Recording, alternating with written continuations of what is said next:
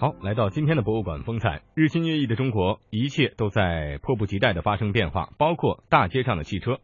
汽车对于今天的人们来说啊，早就不算是稀罕物件了。但是当时光倒流。四五十年，在那个精神丰富但是物质匮乏的年代，汽车绝对是一个奢侈品。嗯，在七零后和八零后们的记忆当中啊，出现的汽车种类呢，掰着手指头都能算过来。现如今呢，已经没有人非常清楚的了解大街上有多少种汽车了，因为太多啊。嗯。而在那个年代，每一辆汽车都是一个记忆的符号，深深的印在了脑海当中。没错，那个时代的汽车，今天呢，只能在博物馆里才能够找到。唤醒每一个到访者的记忆。那么今天的博物馆风采，我们就到带您到北京怀柔的老爷车博物馆去，共同开启一段关于那个年代的记忆，感受中国汽车制造业的岁月峥嵘和世界汽车工业的百年发展史。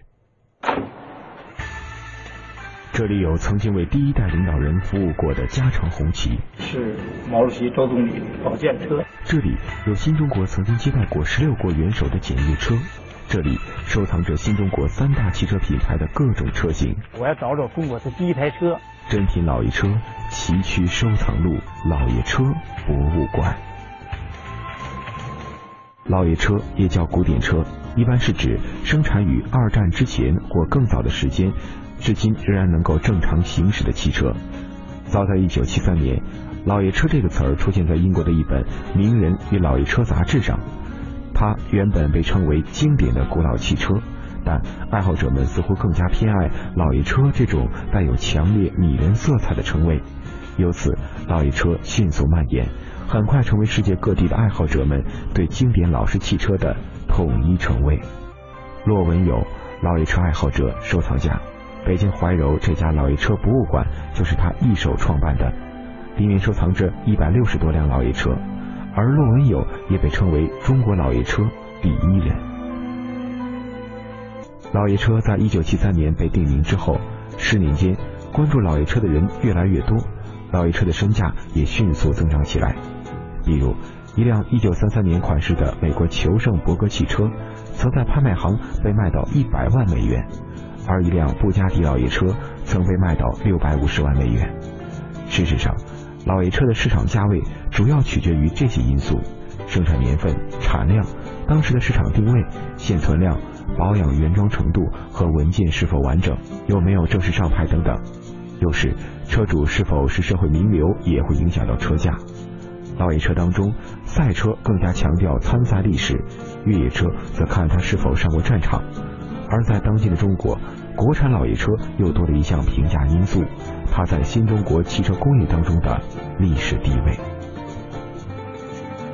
老爷车，今天我们看到的或许是制作工艺、设计细节，可它更像是一个个历史符号，承载着民族工业甚至是时代情感。当你真正触碰到它的时候，你就仿佛穿越了历史。因为这是毛主席、周总理的保健车。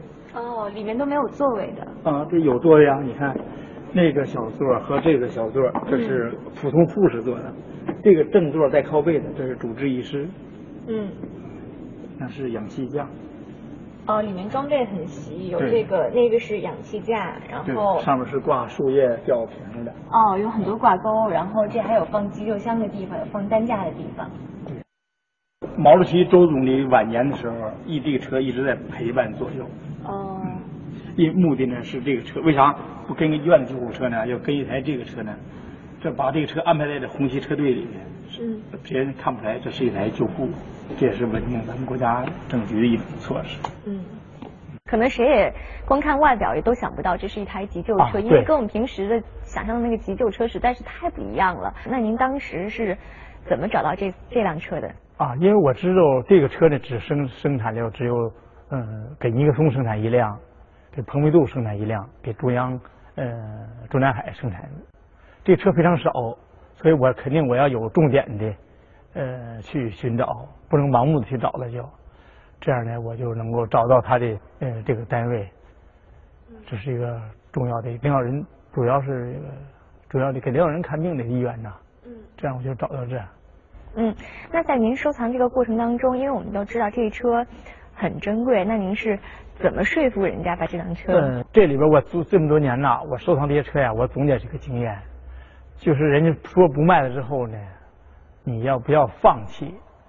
你要盯着，但是你也不要让人把人家给缠烦了。所以呢，我就最后不谈看车，我不谈买车了，我就到这到这来帮你搞卫生，哎，所以就是这样坚持下来，嗯，还是很有很有效果。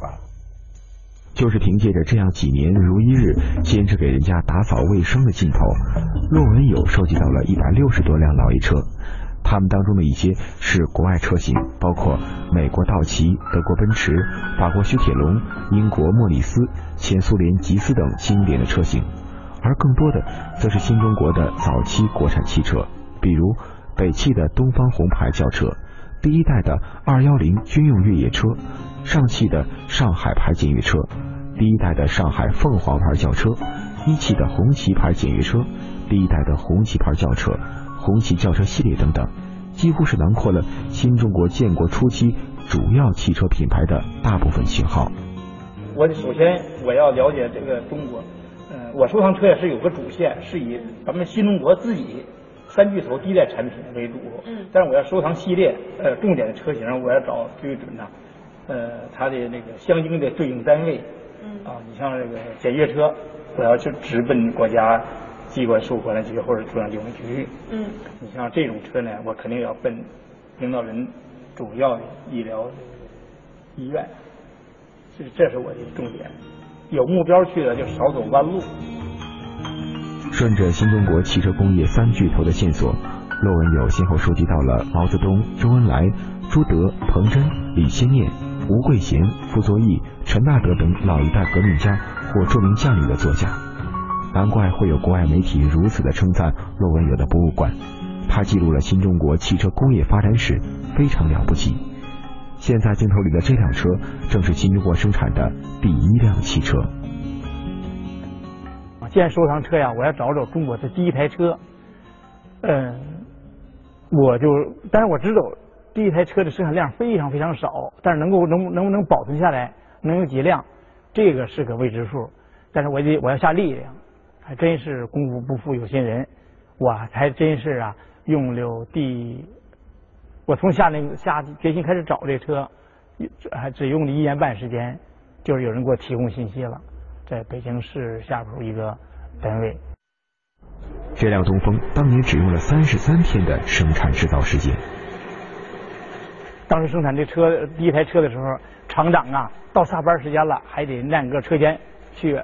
往回撵工人下班了回家，但是都撵不回去，都啊争争先恐后的加班加点为中国第一台轿车呢做贡献。嗯，就是这样加班加点，所以我听说只用了很短的时间。只用的三十三天时间，用的是当然是用这个赶庙会的形式。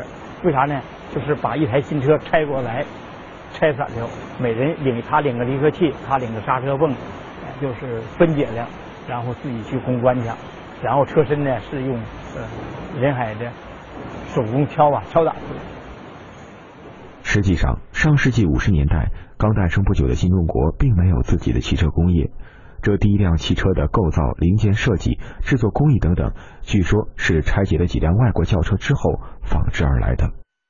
当时啊，这是陈毅呃有一台美国顺风，呃这样呢呃陈毅呢就把这台车呢呃。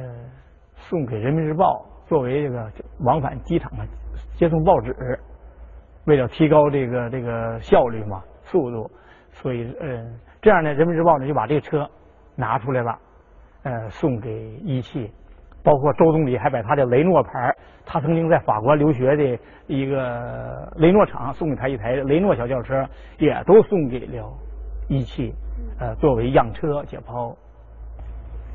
这样的话，等于是从这几台车当中诞生了这第一台轿车啊，对，然后诞生了之后就送到中南海了，这样毛主席就试了一圈啊，因为毛主席多次在开会呢，一一开会就坐外国的小车，所以毛主席多次提出什么时候能够做上我们自己的生产的小轿车。